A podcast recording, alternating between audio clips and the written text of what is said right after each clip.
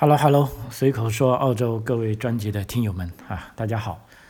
时间过得很快啊，今天录音的时间是二零二零年的十一月十五号啊，嗯，很快啊，一个年就要过去了啊，因为马上还一个月就圣诞节了嘛啊，那么 Christmas pageant 啊已经取消了啊啊，其实也不是取消是。改了，改在体育馆内进行啊。那么要票的朋友们就要自己去申请啊。嗯，今天啊还有一个新的呃，就是说关于这个澳大利亚新移民入籍的考试啊，从今天开始要改革了啊。那么改革呢，就多加了一点关于这个对澳洲价值观认同的考试啊。嗯，这也是一个很有趣的事情啊！这事实上也是澳大利亚政府力推的这个入籍改革十多年来算是一个啊大家比较认可的改革吧。啊，记得呃我在以前的节目里也讲过啊，当时澳大利亚政府啊是 Temple 政府也想啊推进这个澳洲入籍的改革啊，就想增加这个语言测试啊，结果掀起这个轩然大波。啊，后来在这个民间的抗议下啊，最终不了了之啊。因为当时那个语言测试呢，的确是有点难了啊。基本上按照政府的啊政策啊，他的想法是说，要求在入籍的时候，这个英语的水平要达到大概雅思六分这个标准。那么这个分数其实对很多呃英语为夫非母语国家的，尤其是中年男人来说啊，像我们这种人，其实都是不容易的。啊，那么这样做呢，就无疑把大家想加入澳大利亚的国籍的这个机会给剥夺了，啊，所以这在啊社会各个阶层各阶级啊引起了广泛的争论。啊，最终啊政府也接受了大家的抗议。啊，就退退缩了。啊，就这个没有语言测试了。啊，嗯，但即便没有语言测试呢，就在。目前这个纷繁变化的这个社会里啊，这个每一个国家的国家意识啊，不仅是啊美国，还是中国啊，还是俄罗斯啊，甚至是欧洲国家哈，啊，那么在这个情况下，大家都提出一个需要严肃思考的问题，就是说价值观问题啊，而且由着这个随着这个意识形态的冲突吧，这个就越来越严重啊。那么在这个基础上，那么澳大利亚政府又进行了把这个入籍测试啊进行了一次改革，啊，它重点呢是要考核这个澳大利亚的价值观啊。那么这个呢反而倒是被大部分人所认可的啊，因为移民嘛啊，包括老张也是新移民啊。就我而言，我觉得你去到一个新的国家啊。那么你到底是选择长期客居在那里啊？所谓客居，就是说你不入籍，譬如说你拿到一个绿卡，拿到 PR，啊，你依然是啊，比如说你原来是拿中国护照的，你依然是中国公民，你从越南来的，你依然拿越南护照啊，但是你享有澳大利亚对这个绿卡持有人的一切权利。啊，也就是说各种福利啊，各种医疗制度、保险啊都会有啊，但是呢，你就没有这个选举权和被选举权啊，你也啊，也许没有说让你强制要遵守澳大利亚价值观啊，因为你并不是澳大利亚公民啊。但是作为移民来说啊，最终我觉得移民的目的呢，就是说你喜欢那个地方啊，并且去拥抱那个地方，并且接受。啊，他的一些观念啊，包含这个价值观啊，所以就我而言呢，我是建议，尤其是这些家庭移民啊，如果真的你想清楚了啊，其实还是呃加入到啊当地的这个国籍啊，可能会更好一点啊，尤其是对这个下一代来说啊，因为他们本身就是这里的人，他们不是客人啊，他们就是这块土地上的主人啊，所以基于这个呃。大部分可以说，大部分人的想法吧。这个澳大利亚这次澳大利亚政府的这个入籍考试呢，啊，进行改革呢，是得到了啊社会的认可啊。而且呢，啊，从这个十一月啊，事实上从十月三十号日起啊，澳大利亚政府也要求大部分签证的新申请人，就是说你如果要进入澳大利亚，那么你可能要接受最新的澳大利亚价值观声明，要更注重这个自由、尊重、平等和法治等价值观。那么究竟什么是澳大利亚价值观呢？啊目前当然就啊，大家也没有非常啊完整的表述啊。但是根据这个澳大利亚联邦政府那个内政部发布的《生活在澳大利亚》的这个资料显示，因为生活在澳大利亚的这份资料呢，主要就是给入籍的朋友在参加入籍考试前。要阅读的一些类似考前辅导资料啊，那么他在这一本小册子里面显示呢，澳大利亚价值观呢至少应该包含啊以下内容啊，那么这以下内容呢也是无论你是想来澳大利亚移民啊，甚至如果是成年人来澳大利亚读书或者来澳大利亚工作啊，或者成为澳大利亚的永久居民啊，那按照目前最新政策，你都要签署的。这个声明书，也就是说，你签署了，就证明你是愿意同意这一个东西的，你才来。否则的话，你如果要么你说我不同意，我就不签，我就不来了。如果你签了的话，你就要同意；如果你签署的话，倒是你又违反了这些，啊，就是说你用啊你的观念，就是说，就假如你做的是违反了这些观点，那事实上你就把你自己处于一个违法的这个。有风险的这个啊情况下了，所以这就不值得了。所以在大边在这里啊，先跟大家分享一下，根据这个澳大利亚内政部的发布的这个生活在澳大利亚这一份资料显示啊，澳大利亚价值观应该包含以下内容啊，比如说尊重个人的平等价值、尊严和自由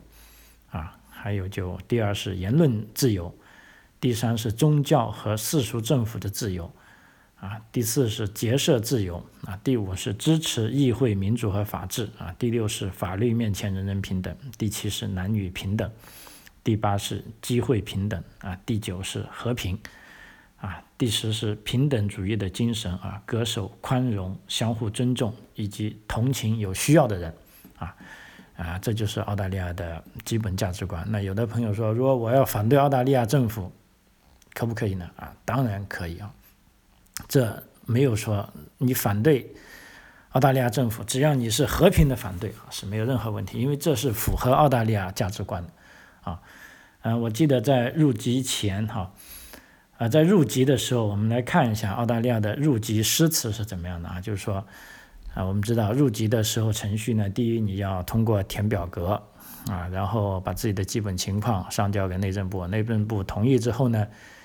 啊，就会有一个。啊，这个宣誓啊，这个宣誓仪式是一定要有的啊。即便啊同意了你入籍，如果你不宣誓，你还不能成为澳大利亚公民啊。这个宣誓呢，它的诗词是很简单的啊，就是说我给大家啊，我查一道啊，我因为我虽然很简单，我当时是啊很容易背下来了。事实上，这个不需要背下来，当时在宣誓时候是有人领着你读的啊，你只需要顺着他读就行了啊。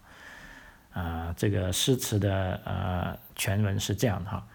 从此刻起，在上帝的见证之下，我宣誓忠于澳大利亚和他的人民，分享他的民主理念，崇仰他的民权和自由，遵守他的法律。就这么多啊，非常简单。而且呢，呃，有朋友看见了，他说这里有一句是从。在上帝的见证之下，那万一我不是基督徒呢？我是佛教徒或者我不信教呢？啊，这边写的很清楚，啊，就说每一个宣誓入籍的新公民，可以选择诗词中有还是没有在上帝的见证之下这一句啊，就等于说你如果是无神论者，你可以不说这一句，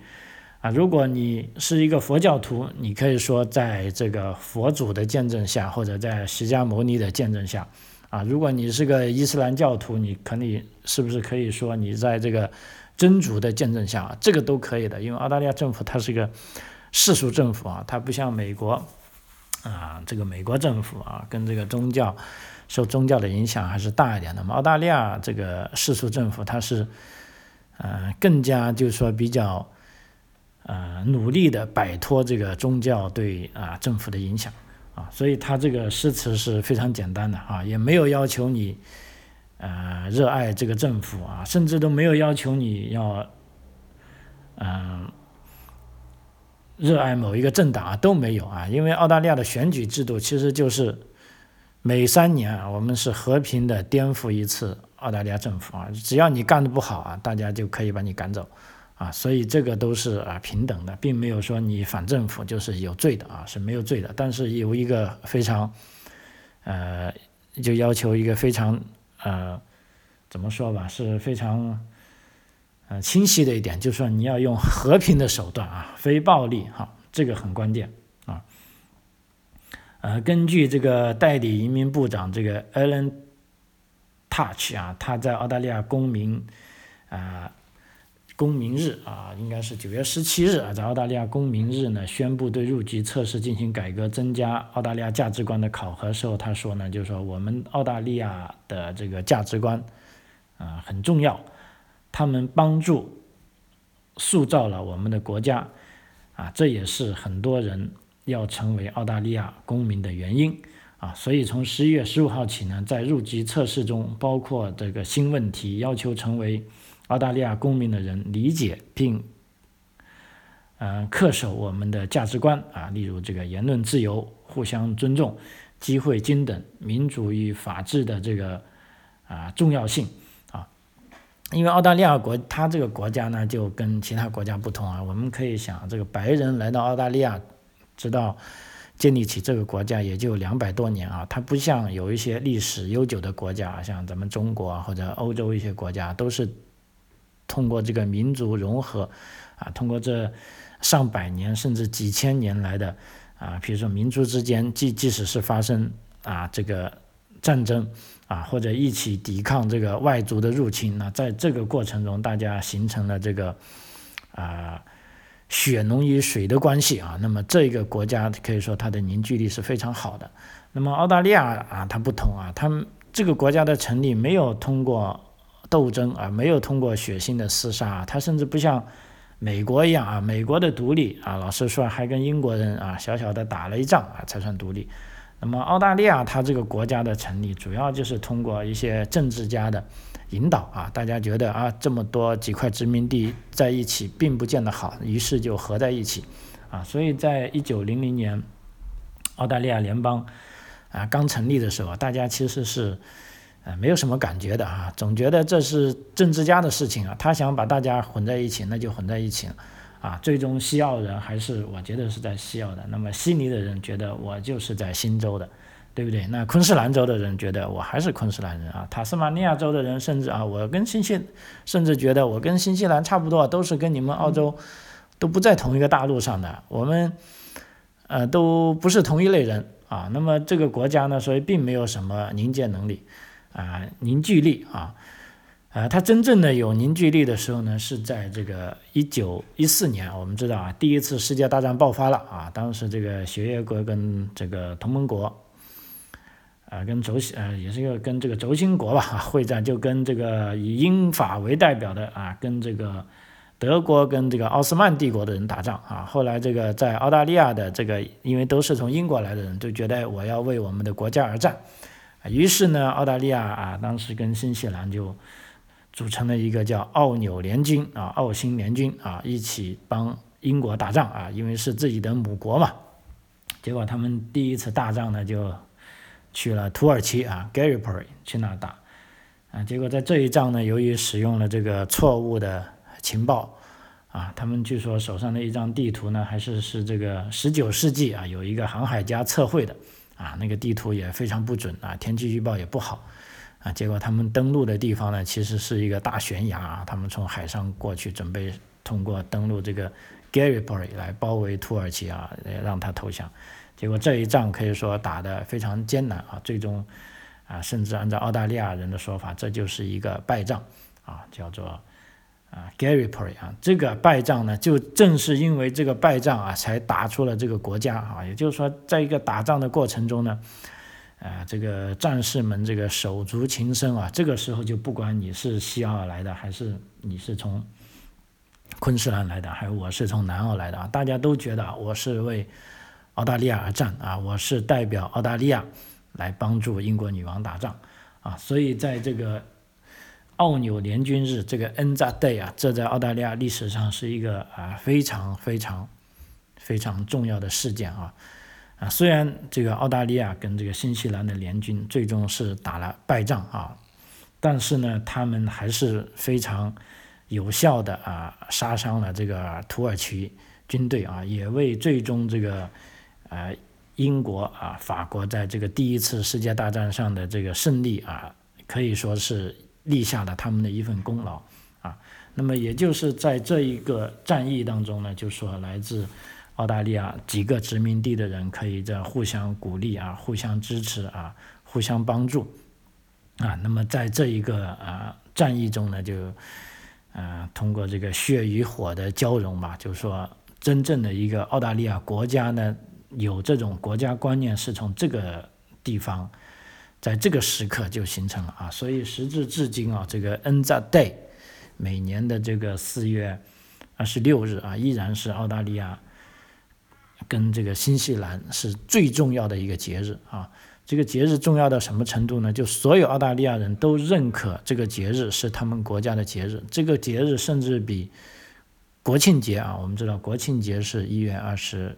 六还是二十七日啊？忘记了这个节日，因为目前澳大利亚的国庆节其实还是有很多人反对的，因为为什么呢？澳大利亚是白人建立的一个国家，那么在这建设这个国家的过程中呢，就不可避免的触怒了土著人的权益啊，甚至对土著人进行了这个屠杀啊，也是有的啊。那么这时候呢，土著人现在就非常不高兴，说现在。我们也是澳大利亚人啊，我们是澳大利亚，我们在澳大利亚待了有几万年了。因为就目前的这个，呃，考古证据显示啊，这个澳大利亚土地上在六万年前就有土著人在生存了，所以这块土地是他们的啊。尽管后来澳大利亚联邦政府成立之后啊，在呃一九三零到四零年代不停的对土著人进行道歉呐，还有赔偿啊。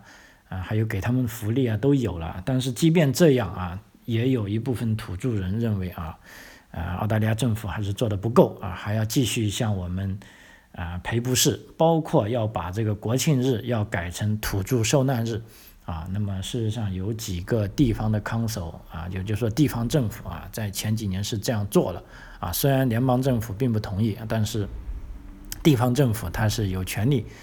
啊这样去做啊。所以说，我们看到这个，即便是澳大利亚国庆节啊，在澳洲的本土上还有不同的声音啊，但是涉及到这个 n z a Day 啊，这个啊奥纽联军这一个纪念日是没有任何意义的啊，甚至啊它比国庆节还更隆重啊，嗯，而且 n z a Day 这一天呢，在澳大利亚入籍考试里呢是一定有这道题的。啊，比如说有时候会问他 N 扎 Day 是哪一天，有时候会问 N 在 Day 是奥纽联军在哪里打仗，啊，有时候会问 N 在 Day，呃，是奥纽联军他们在跟谁打仗啊？总而言之，这一条是一定有的，因为我自己参加过这个考试，我也有很多朋友，周围的朋友参加过这些考试啊。考完试我们都会有一些交流，就是说对这道题的啊印象特别深，因为这道题也特别简单啊。那么说起入籍考试，我们讲这个新的价值观啊，到底它是怎么样出题的呢？也有朋友在问，因为在啊今天起啊，也就是说十一月十五号开始，澳大利亚公民入籍的这个测试改革呢，它大概是这样的啊。我们知道旧的呢就只有二十道题，那么这二十道题呢，只要你答中了啊百分之七十五。就我想想，四五二十，只要你答中了十五题以上啊，就算通过了。啊，这二十道题呢都是用英文出的啊，但是非常简单啊。按我的想法，就是说只要在咱们中国有初中英文水平的啊，还是可以就就可以过的啊，没有什么太大问题。那么新的改革后呢，就什么样呢？它是二十道题中有五道是关于澳大利亚价值观的新问题啊。那么这五道题呢，是在以前旧的入籍。考试里面呢，啊，也许是没有啊，也许是呢有，但是不是那么突出，而且也是没有要求的。就是说，这二十五这这些价值观的题目也允许你答答错，但是你总体来说，啊，只要答对了百分之七十五就能通过测试啊。那么新的玩法呢，就是说这二十道题中，如果有五道题是澳大利亚价值观的这些问题，那这五道题必须要全部答对啊。如果这五道题你有一道题没有答对，即便你总体的正确率达到了百分之八十，你也不能通过测试啊。他要求是这五道题全部答对。而且总体的正确率不低于百分之七十五才通过考试，啊，那么这个测试其实跟这个澳大利亚的这个车牌考试有类似之处啊，真的，啊，我们知道如果你在澳大利亚要考驾驶执照啊，你要从 L 牌开始考起，那么 L 牌之前呢就有一个啊，这个我们叫做啊书面考试啊，那书面考试呢先。有八道题是关于 gateway 的，那这 gateway 就是法律方面的考试，也就是说你必须先答对这八道题，而且八道题要全对，你才能考下去啊。因为这个法律的问题，就澳大利亚人的思想认为，就法律就是这么规定的，啊，你必须要知道，而且你要答对。那么技术呢，你也许你可以不熟练啊，但这不妨碍你安全驾驶。但是如果法律这个认知问题你都认识到错误的话，那你这个汽车就没法学下去，啊，嗯，所以这个驾驶考试呢，也是先来个八道题的，叫做 give way 考试，也就是说让路的考试，啊，这个是关于法律的啊，因为这个不管你这个跟你驾驶水平没有关系，啊，那么你考对了这八道题，你才可以继续考下去，另外三十道题也就答对了啊，差不多是百分之七十五，你就可以通过了，啊，那么这个价值观考试的这个。啊，架构也跟这样，就是说这五道题是认为最重要的。如果这五道价值观的题你其中有一道错了，那哪怕最终的成绩你正确率是超过了百分之七十五，你也不能通过啊。那么所以这五道价值观的题是啊非常重要啊。那么在这举个例子，也许有朋友问，到底什么样的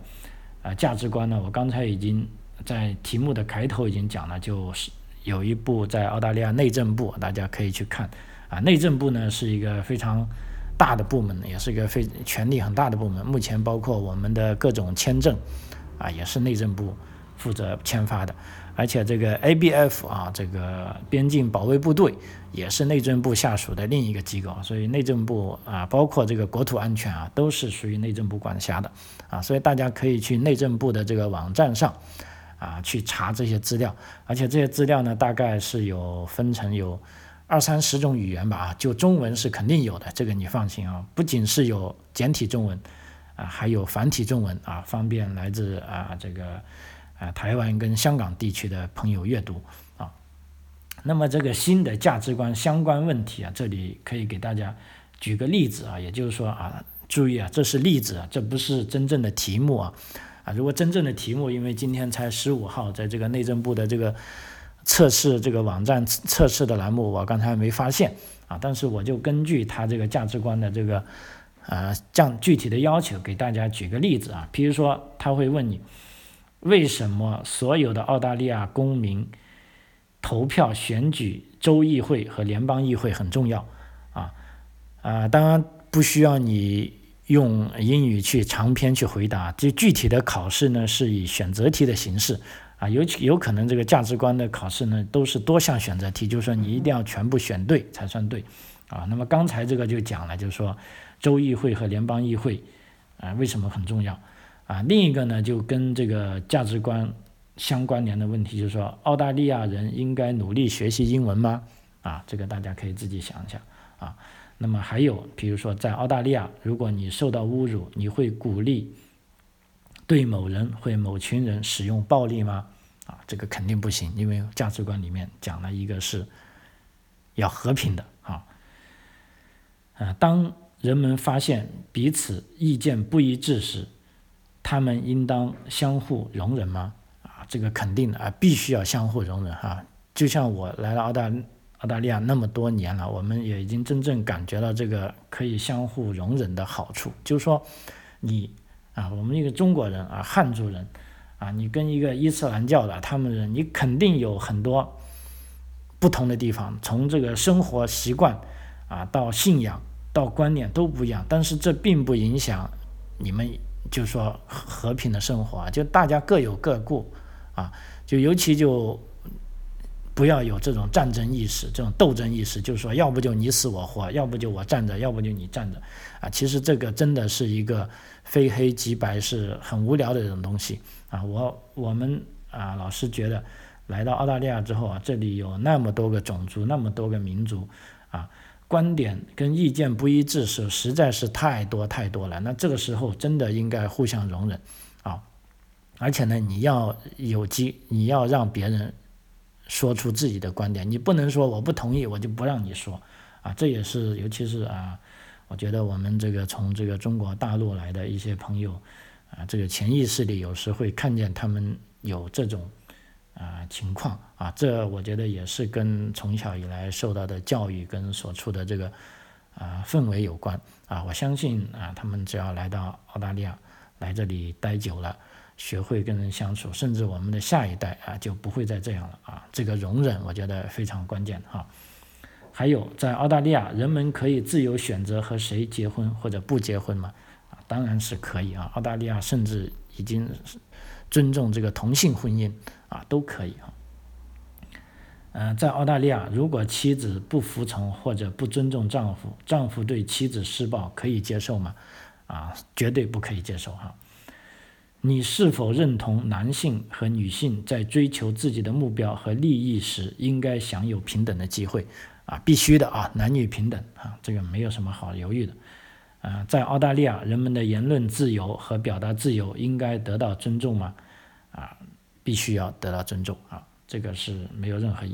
疑问啊。呃，那我们再看一下，就是说。如果申请澳大利亚国籍，那还需要做出以下承诺啊